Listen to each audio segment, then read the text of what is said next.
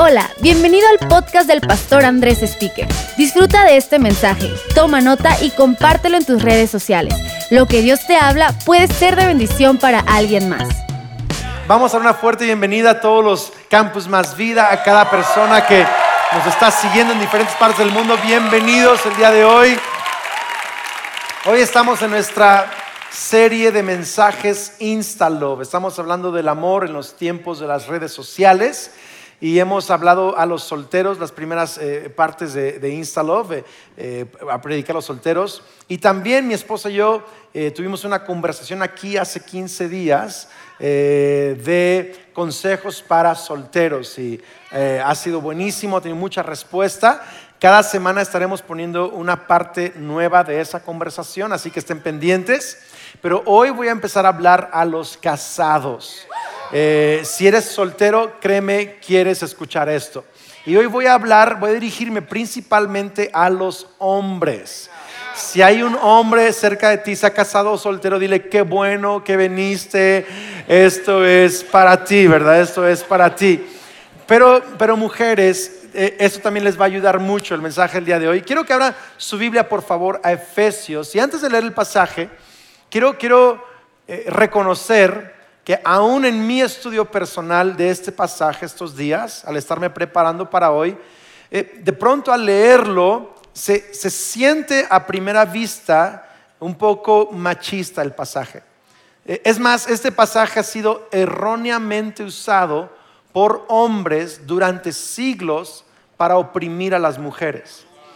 Y mi deseo, el mensaje de hoy es darnos una perspectiva fresca de este pasaje, en donde entendamos que realmente no e, es para oprimir a mujeres ni para oprimir a hombres, es para levantar a los dos delante de Dios de la manera como Él quiso levantarnos a hombres y mujeres en el matrimonio. Efesios capítulo 5, verso 21 dice, es más, sométanse unos a otros. Dígase conmigo, sométanse unos a otros por reverencia a Cristo para las esposas eso significa sométase cada una a su marido como al Señor, porque el marido es la cabeza de su esposa como Cristo es cabeza de la iglesia. Cabeza significa líder. Él es el salvador de su cuerpo, que es la iglesia. Así como la iglesia se somete a Cristo, de igual manera la esposa debe someterse en todo a su marido. Para los maridos eso significa Ame cada uno a su esposa. Quiero que veas porque dice, sométanse. O sea, está hablando a hombres y mujeres que los dos tienen que someterse. Para los hombres, su, sujeción o humildad, dice, es en amar a su esposa como Cristo amó a la iglesia. Entregó su vida por ella a fin de hacerla santa y limpia al lavarla mediante la purificación de la palabra de Dios. Lo hizo para presentársela a sí mismo como una iglesia gloriosa, sin mancha ni arruga ni ningún otro defecto. Será en cambio santa e intachable. De la misma manera el marido debe amar a su esposa como ama a su propio cuerpo. Pues un hombre que ama a su esposa en realidad demuestra que se ama a sí mismo. ¿Quieres saber qué tanto valor propio y qué tan buena autoestima tiene un hombre? Fíjate en cómo trata a su esposa.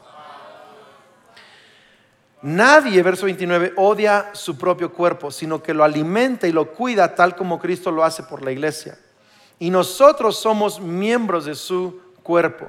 Como dicen las escrituras, el hombre deja a su padre y a su madre y se une a su esposa y los dos se convierten en uno solo, en una carne. Eso es un gran misterio, pero ilustra, es una palabra clave conmigo, diga, ilustra, ilustra la manera en que Cristo y la iglesia son uno. Por eso les repito, cada hombre debe amar a su esposa como se ama a sí mismo y la esposa debe respetar a su marido. He titulado mi mensaje el día de hoy, Cristo no es machista. Cristo no es machista. ¿Alguna? Algunos quieren aplaudir a eso. ¿Alguna vez ¿Alguna vez has escuchado, más bien has visto una foto de algo, pero en la actualidad conoces la realidad y no se parece mucho? Tienen medios destellos, pero no es igual. Es como que ves las fotos de algunas personas en, sus redes sociales y dices, qué modelo, wow, ¿verdad? Qué increíble. Y, luego los ves en persona y dices, ¿verdad? Eh, eh, alguna gente le pasa que me ve en televisión y luego me ven en persona y dicen, Digo, ¿qué? Eso es bueno o malo. Lo ven en televisión, pero no se parece mucho. Digo, ok, gracias. Pero, pero hay, destellos de la realidad, pero no es 100% igual que la realidad. A algunos les pasa en el Airbnb. Viajaste, fuiste a otra ciudad, a otro país y eh, viste las fotos del Airbnb y se veían increíbles. Así de que, wow, se ven padrísimo. Llegas y es un absoluto desastre. Veo varias personas haciéndolo así. Ustedes saben exactamente a lo que me refiero. O sea, no, no se parece eh, las fotos a la... A la inversa también, también sucede, que a veces las fotos no, las, no le hacen justicia a lo maravilloso que es un lugar. Eh, yo había visto fotos durante mucho tiempo del monumento a la revolución en Ciudad de México. Son buenas fotos, pero ¿qué monumento? O sea, hace un par de años fuimos a conocerlo con mi familia. ¡Wow! ¡Qué lugar tan impresionante! La plaza. Si vas en un momento de, la puesta del sol, realmente es espectacular. La arquitectura, los materiales. Subimos con mi familia al monumento y es maravilloso. Eh, eh, me encanta porque la foto muestra algo de la realidad, pero no es toda la realidad. ¿Tiene sentido esto? Da destellos de la realidad. Y yo quiero animarte con algo el día de hoy porque aquí hay una palabra clave en este pasaje para entender todo el pasaje y es este, que el matrimonio es una foto. Ilustra, dice. La relación entre Cristo y la iglesia es una foto. Tu matrimonio es una foto de cómo Cristo ama a la iglesia y cómo la iglesia ama a Cristo. ¿Qué tan buena foto eres? Sabes, el matrimonio no existe para hacerte feliz, aunque puedes ser muy feliz en el matrimonio. El matrimonio existe para que a través de una relación de gente imperfecta que se ama aún a través de sus imperfecciones, están mostrando el amor de Cristo Jesús a la iglesia y la iglesia a Cristo, a un mundo que necesita conocer el amor verdadero. Sabes, no hay matrimonio perfecto, no hay matrimonio perfecto. Es más, ningún matrimonio es perfecto, ni tampoco en este lado de la eternidad el matrimonio entre Cristo y la iglesia es perfecto. Él es perfecto y nos trata perfectamente, pero nosotros a Él no lo tratamos perfectamente. Es un matrimonio todavía imperfecto. ¿Tiene sentido? Estoy, estoy, ok. No hay, no hay, matrimonios perfectos. Ni siquiera el matrimonio entre Jesús y la iglesia es perfecto. Es de este lado de la eternidad. De aquel lado será perfecto. Pero de este lado estamos aprendiendo a relacionarnos con Jesús. No hay matrimonios perfectos, pero sí hay matrimonios que deciden, yo voy a reflejar, voy a dar un destello, voy a crecer cada vez más en que el mundo vea el amor de Jesús a su iglesia y la iglesia a Jesús. Voy a, voy a tratar de tener esa clase de amor, esa clase de compromiso. Entonces, hay que entender este pasaje porque si Jesús no es machista, y lo puedes ver en los evangelios, él, él al revés levantó la dignidad de la mujer. Habló con mujeres que los hombres en su tiempo no hablaban con ellas trataba con dignidad a mujeres que hombres despreciaban, daba un lugar. Es más, le dio a una mujer ex prostituta el encargo de ser la primera predicadora de la resurrección de Cristo Jesús. María Magdalena fue la primera que anunció la resurrección de Jesús. O sea, Jesús le... El primer predicador de la resurrección de Cristo no fue un hombre, fue una mujer. Entonces tienes que saber que Cristo no es, machista, por lo tanto este pasaje no puede ser machista, por lo tanto hay una perspectiva fresca y la primera clave es que tienes que entender que ilustra la relación entre Cristo y la iglesia, la iglesia y Cristo. Lo primero. la segunda palabra clave para entenderlo es que hay una palabra ahí que habla de someterse. ¿Sí la leyeron o no la leyeron? Entonces, muchos cuando leen eso, los hombres lo leen. Mujer, tienes que someterte. Pero no leen el versículo primero, que realmente es hombre y mujer deben someterse. Sométanse mutuamente por amor a Cristo. Respetas a Cristo, amas a Cristo, sométanse mutuamente el uno al otro. En otras palabras, el hombre también tiene que someterse.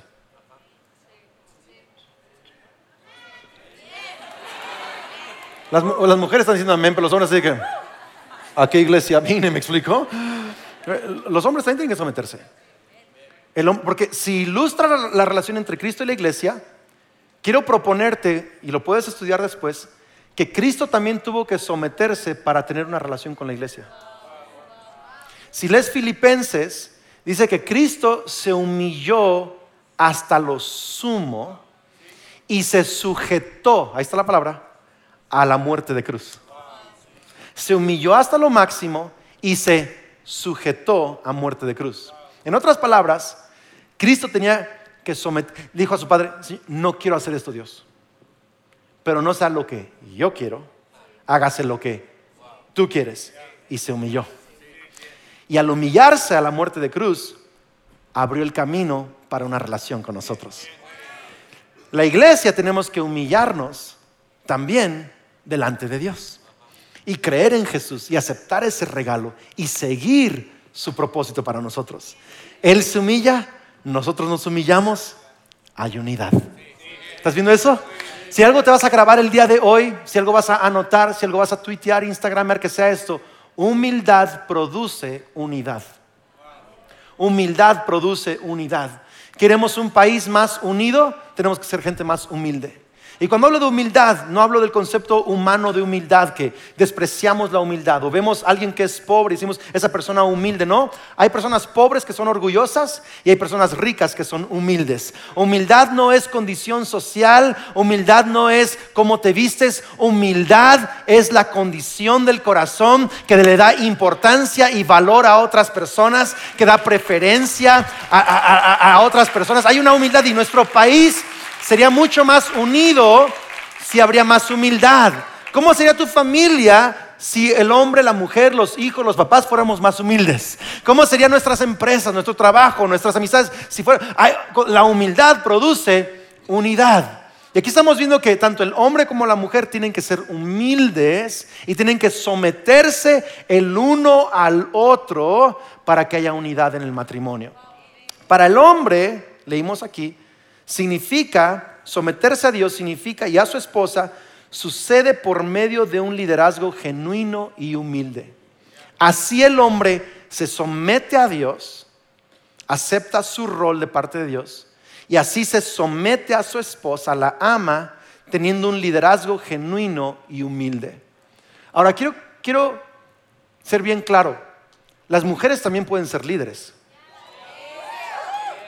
O sea, hay unas mujeres que son súper líderes. Es más, yo creo que el don de liderazgo, Dios le da don de liderazgo a hombres en algunas áreas y a mujeres. O sea, hay, hay, hay empresarias, políticas, eh, doctores, arquitectos, mujeres, a un nivel impresionante. No me están dando. En más vida hay unas líderes mujeres impresionantes, o sea, impresionantes. Eh, eh, y, quiero animarnos, o sea, no, es de que una mujer no puede ser líder, es que en el matrimonio Dios le asignó al hombre ser líder del matrimonio. En nuestro contexto actual, para una mujer, ella piensa, que injusto, eso es machista. Ahorita vas a ver que no, te lo prometo. Para el hombre lo usan también como, dicen, ya ves, soy tu cabeza sométete, ¿no? Y mi mamá decía, sí, pero yo soy el cuello, yo te giro para donde quiera, ¿verdad? Es como que, eh, todo, pero hoy, hoy vamos a ver. Hoy vamos a ver. Hoy vamos a ver lo que realmente significa cómo el hombre sirve a Dios y sirve a su esposa siendo ese líder en la casa. ¿Están listos para esto o no? Quiero que entiendan esto. Liderazgo no es una dictadura, es una iniciativa. Para el hombre o la mujer que está pensando que el líder es una dictadura, no lo es, es una iniciativa. Fíjate lo que dice 1 Juan 4 y 19. Nosotros amamos porque Él nos amó primero. ¿Cómo nos lidera Jesús? Él da el ejemplo primero. Él da la iniciativa. Él, nos habla, Él nos llama, Él nos conquista. Él, él es líder no porque nos impone o porque es dictador, sino porque Él nos invita, nos ama, se sacrifica por nosotros. Es una iniciativa. Y viendo eso, quiero darte tres cosas que en este pasaje vemos, que la Biblia enseña al hombre a ser un líder como Jesús es un líder, a dar la iniciativa en estas tres áreas. ¿Están listos o no? Número uno, un líder que salva. Un líder que salva. Verso 23 dice, porque el marido es la cabeza de su esposa, como Cristo es cabeza de la iglesia. Él es el salvador de su cuerpo. Ahí está el mismo contexto. Es líder porque es el salvador de su cuerpo, que es la iglesia. Ahora, solo Jesús nos salva de nuestros pecados. Solo Jesús nos perdona y salva nuestra alma. Ningún otro hombre puede hacer eso. Pero el contexto es, para un hombre en un matrimonio, ser un líder que salva es ser un líder que le provee de seguridad a su esposa. Porque una de las cosas que salvación significa en nuestra relación con Dios es que Él nos da seguridad. Hoy tú no tienes que tener temor de la muerte, porque tienes seguridad que vas a resucitar a una vida eterna en Cristo Jesús. Hoy no tienes que tener temor de tu futuro, porque tienes seguridad que hay planes de bien y no de mal para tu futuro. No tienes que tener temor no tienes que tener temor ni siquiera de la provisión en tu casa, porque Dios es Jehová Jiré, tu proveedor, el que te bendice, el que te abre puertas. Hay seguridad, Él te salva, hay una, hay una seguridad. Pero ¿cómo es que, cómo es que Jesús nos, nos da salvación? ¿Cómo nos, ¿Cómo nos dio o nos da salvación? Se sujetó, se murió a sí mismo en la cruz para darnos seguridad. ¿Ya sabe para dónde voy? ¿Cómo el hombre le da seguridad a su esposa? Muriendo. ¿Eso qué significa, pastor? ¿Me van a matar en la noche, en la cama? ¿Eso qué significa, verdad? Te pongo un ejemplo. A mí me gusta manejar rápido. ¿Algún otro hombre le gusta manejar rápido? Gracias. Los demás, Dios los bendiga. Pero me gusta manejar rápido. A mi, a mi esposa no le gusta que yo maneje rápido cuando ella está en el carro, mis hijos están en el carro, porque ella se siente insegura, se siente insegura. Tiene temor por su vida y por la vida de mis hijos. Entonces, ella me dice, Andrés, bájale por favor. Someterse a la esposa, ser un líder que salva, es someterme a, su preferencia de manejar más lento para que ella se sienta segura en el carro conmigo. ¿Estamos entendiendo acá? Es que yo me estoy sujetando, estoy muriendo a mis gustos, a mis preferencias. Eso es morir a la carne, iglesia. Ahí. A veces lo espiritualizamos demasiado. Es que estuve leyendo mi Biblia y morí a mi carne. No, no, no, no, no. Morir a tu carne es literal tomar decisiones que le dan preferencia a lo que Jesús quiere y a lo que tu esposa Por ejemplo, otras áreas. En el, área, eh, los hombres eh, les gusta ver. Entonces, cuando tú estás viendo a otras chicas en la plaza comercial que no es tu esposa, eso hace muy insegura a tu esposa. Porque ella siente que está compitiendo con la chava que pasó enfrente de ti. Y tu esposa nunca tendría que sentirse que está compitiendo con nadie.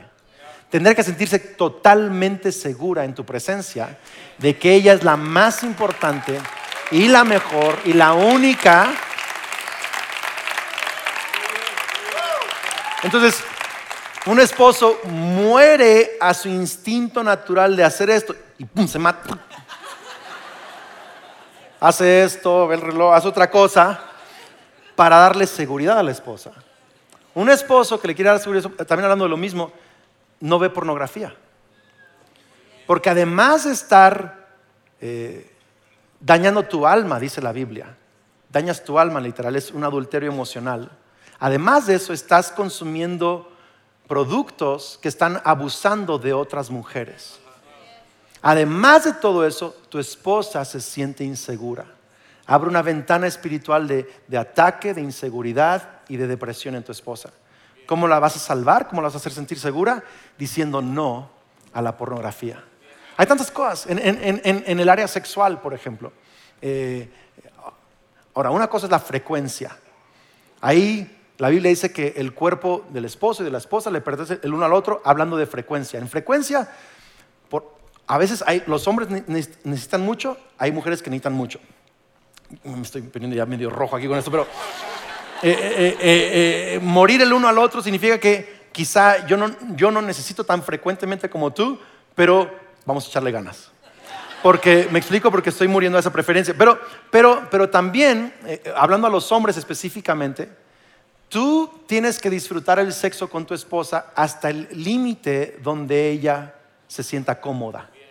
Si a ella no le gusta el salto del tigre, ¿ese existe? ¿Cuál es ese? Este, eh, eh, eh, entonces hay un límite. ¿Por qué? Porque yo quiero que ella se sienta segura y a salvo en nuestra intimidad sexual. ¿Tiene sentido? Lo podemos en el tema de finanzas. Hay, hombres que les gusta gastar en algo, y las mujeres, pero, pero para las mujeres, para muchas mujeres es muy importante la seguridad financiera de ahorros, del futuro, de planeación, todo esto. Y, algunos hombres tienen que morir a ciertos caprichos. Y ¿Para qué? Para poder ahorrar para el futuro. Uy, me estoy metiendo en asuntos ya medios difíciles. No, no, no, no soy yo, es la palabra de Dios, ¿ok? Que así como, si quieres ser cabeza, cabeza no es para decir, yo soy la cabeza. No, no, ser cabeza significa yo voy a dar salvación y seguridad a mi esposa y voy a morir a cosas personales para que ella se sienta segura en mi presencia. Muy bien, número dos, un líder que santifica. Entonces, número uno, un líder que salva, número dos, un líder que santifica. De nuevo, Jesús nos santifica.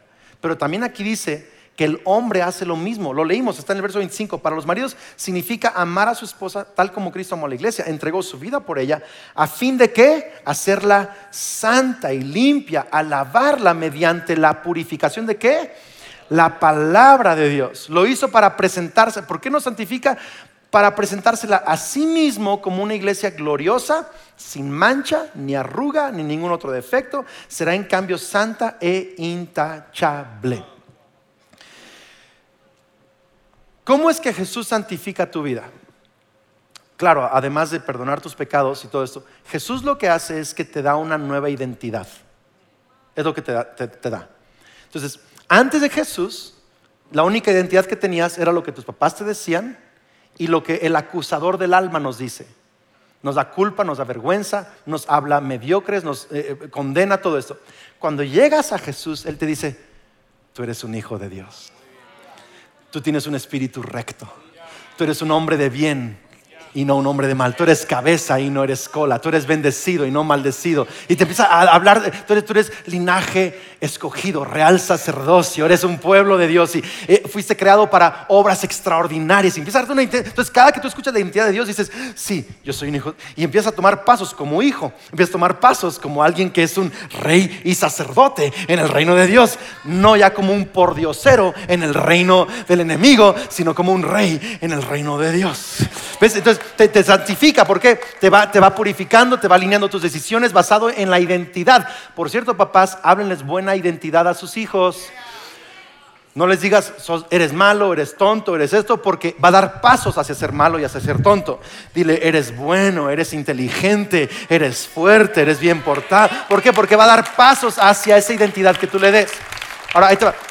Dice que, dice entonces que Cristo nos santifica mediante el lavamiento de la palabra de Dios, así hablándonos, ¿ok?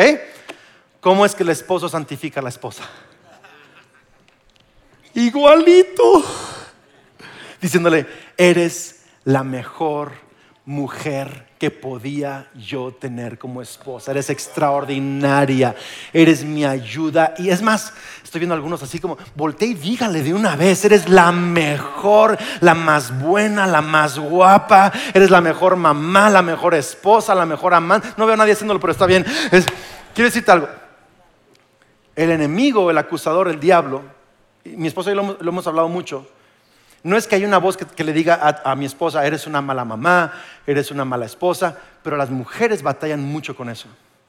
Se sienten que, como mamá, como mi esposa, no están dando el ancho.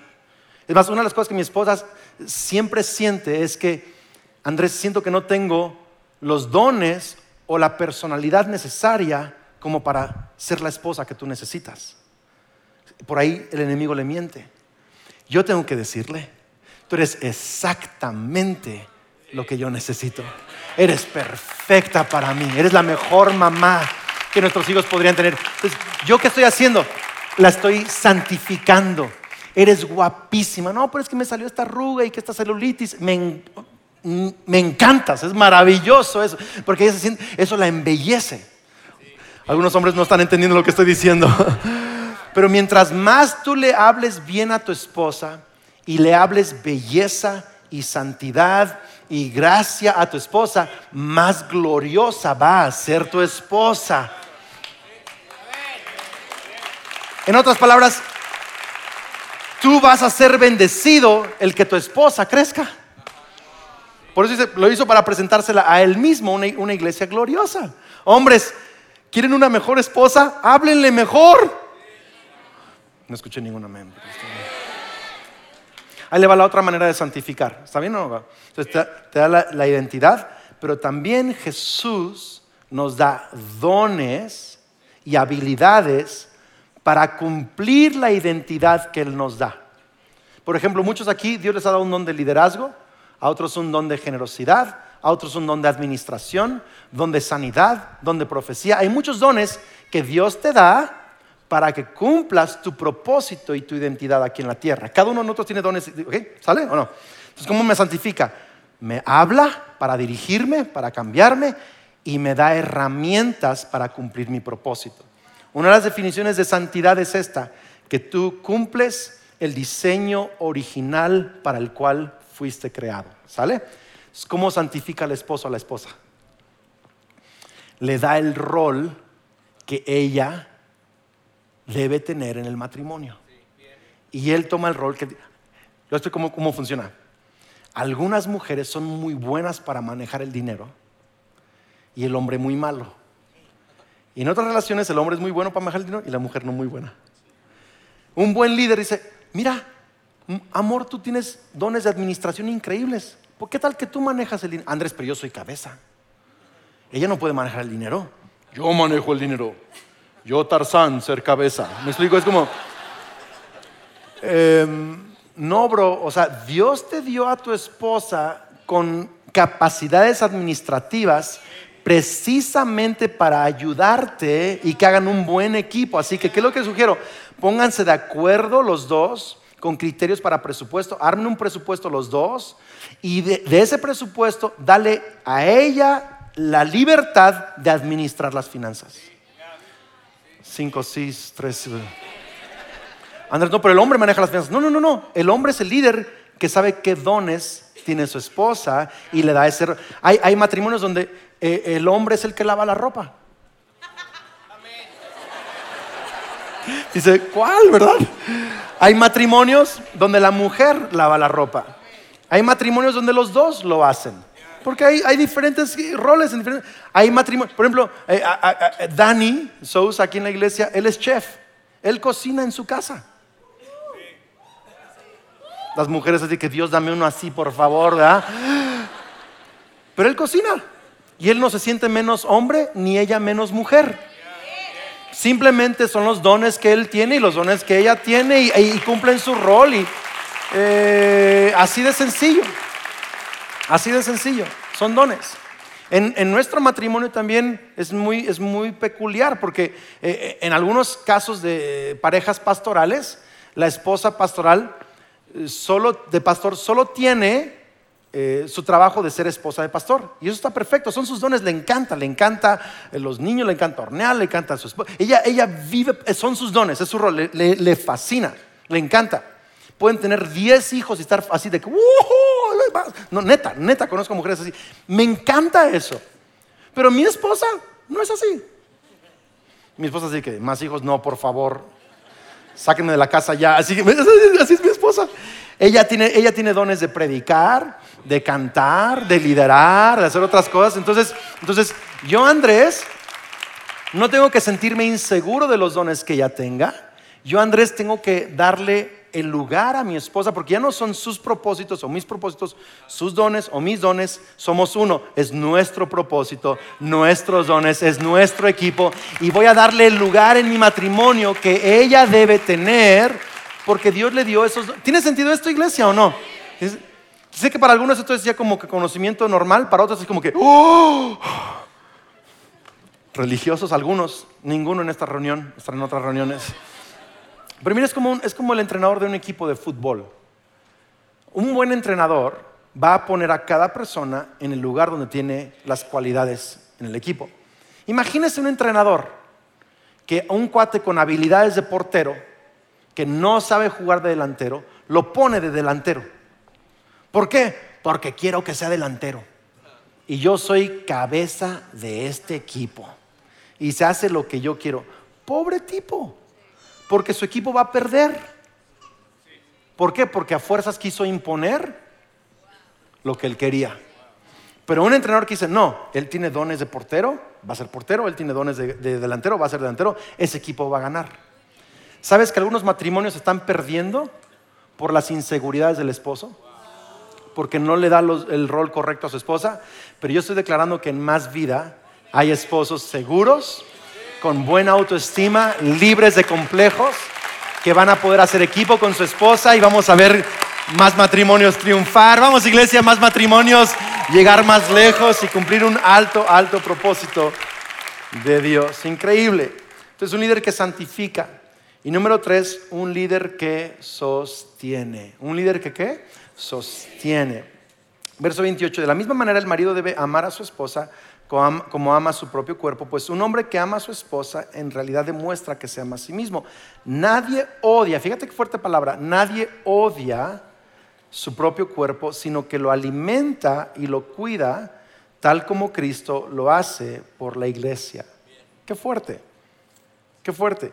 Usa la palabra odiar. Esto para mí es súper fuerte. Porque Pablo está hablando a un grupo de hombres en su época, en su cultura, que trataban a su esposa como si la odiaran.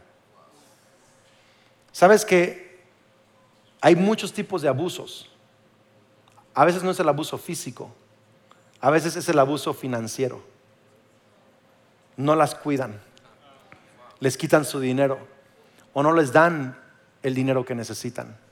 Las manipulan con el dinero. Las tratarán como si las odian, no las nutren. Aquí dice más bien, ¿quieres amarla? Cuídala como a tu propio cuerpo. Lo nutres, lo alimentas. También nutre y alimenta a tu esposa. Y yo quiero animar a los hombres a que sean líderes que sostienen, que nutren, que alimentan. En muchas áreas, emocionalmente. ¿Sabes que tu esposa necesita ser alimentada emocionalmente? ¿Cómo Andrés? Hablando con ella. Ella quiere hablar, tiene muchas ganas de hablar. Yo prefiero ver la tele. Honestamente, a veces, te, soy honesto, yo, honestamente prefiero ver la tele, estar en mi teléfono. A mí no, no me gusta mucho eh, nada más hablar. Y, fui a comprar y hice esto, y eso.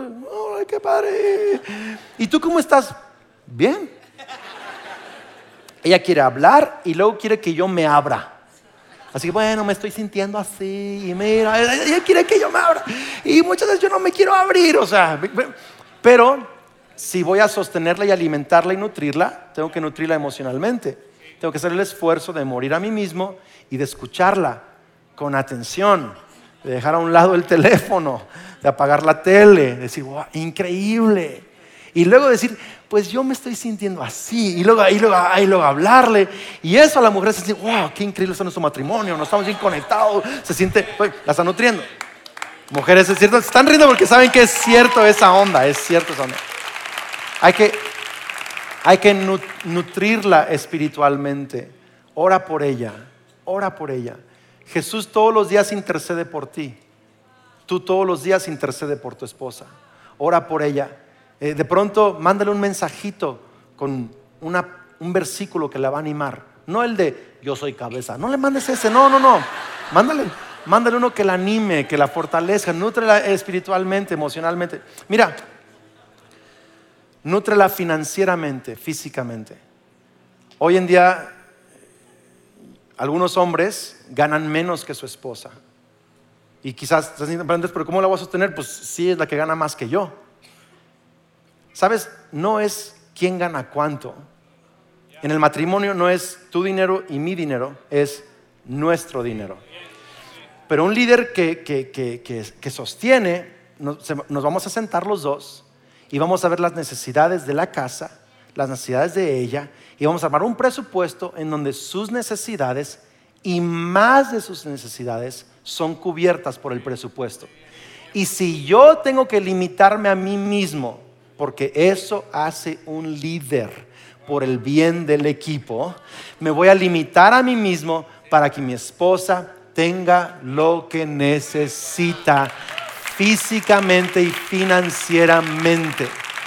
Y el asunto es ese. Y, más, por ejemplo, hay que nutrirla, hablando de nutrir emocionalmente, mi esposa, uno de sus hobbies y pasatiempos como recarga energías es irse de compras.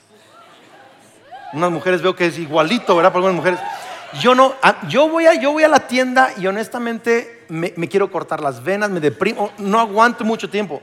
A veces voy a comprar, literal mi esposa te puede decir, voy y tengo idea de comprarme quizá unos pantalones o una camisa y entro y veo y veo y me vuelvo a probar y salgo, ¡ah! y, me, salgo de la tienda y no regreso en meses, o sea, me, me es traumante algunas veces.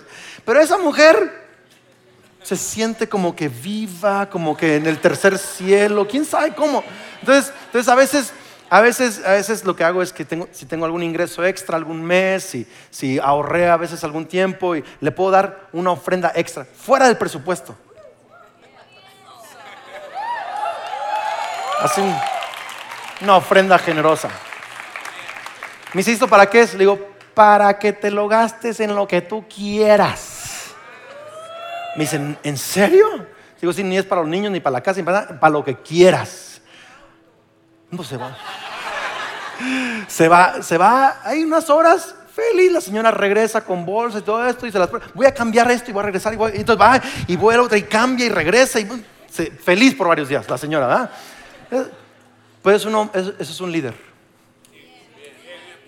Un líder que salva, un líder que santifica y un líder que sostiene que nutre, que alimenta, que, quiere que esté saludable físicamente, emocionalmente, espiritualmente, sexualmente, que está nutriendo a su esposa. Es, es, un líder. Cristo no es machista, iglesia. Cristo no es machista. Quiero terminar con este pensamiento. Quiero terminar con este pensamiento. ¿Le está ayudando a alguien esto el día de hoy? ¿Está bien? Eh, Jesús es ese líder. Quizá los hombres que me están escuchando no tuvieron un papá así o un modelo así. Y tú dices, Andrés, esto es un retote. O sea, ser lo que hoy nos enseñaste a hacer con la esposa es, o sea, está bien difícil. Yo te digo, amén. Yo cuando estaba estudiando y preparando el mensaje dije, Dios, ¿what? ¿Es en serio esto? Tuve que voltear a decirle a Kelly, amor, perdóname, no siempre soy el mejor líder. Me dijo, eres el mejor, no te preocupes, es increíble. Pero es, un retote. Lo, lo, mejor que te puedo recomendar a ti, hombre, es consíguete buenos modelos. Empezando por Dios. Conéctate con Jesús, tu líder, todos los días. Deja que Él te salve, te santifique y te sostenga para que tú hagas lo mismo con tu esposa. Mira a otros hombres que están haciendo lo mismo que esto y aprende de ellos. A las mujeres. Quizá tu esposo no es así. Quizá dices, Andrés, él ni siquiera viene a la iglesia y no sé si va a ser así nunca. Pues la Biblia dice que también Jesús es tu marido, Cristo es tu marido. Y todos los días Jesús te puede salvar, santificar y sostener. Empieza a disfrutar su salvación, su alimento espiritual, su santificación, su provisión. Y tú vas a empezar a brillar como mujer. Aun cuando tu esposo no haga eso en tu vida, tú vas a brillar como mujer. Y eso va a retar a tu esposo a también conocer a Cristo Jesús. A todos los solteros, quiero animarles a algo. Antes de casarte con alguien, cásate con Cristo. Aprende a caminar en una relación donde tienes que someterte. Aprende a vivir bajo autoridad. Aprende a rendir tus preferencias por sus preferencias. Que cuando Él te está hablando, te está señalando, te está diciendo que hagas algo, no digas, no, eso no es para mí, no estoy casado, todavía no tengo hijos. No, no, no, di, esto es para mí. Porque estoy en relación con Jesús. Voy, voy a aprender a someterme a Cristo. Esa es tu mejor escuela es tu mejor escuela. Así vas a ser un gran papá, un gran esposo, una gran mamá, una gran esposa. Y vamos a ver en México los mejores matrimonios en el nombre de Cristo Jesús. Amén. Esperamos que este mensaje te ayude en tu caminar. No olvides suscribirte.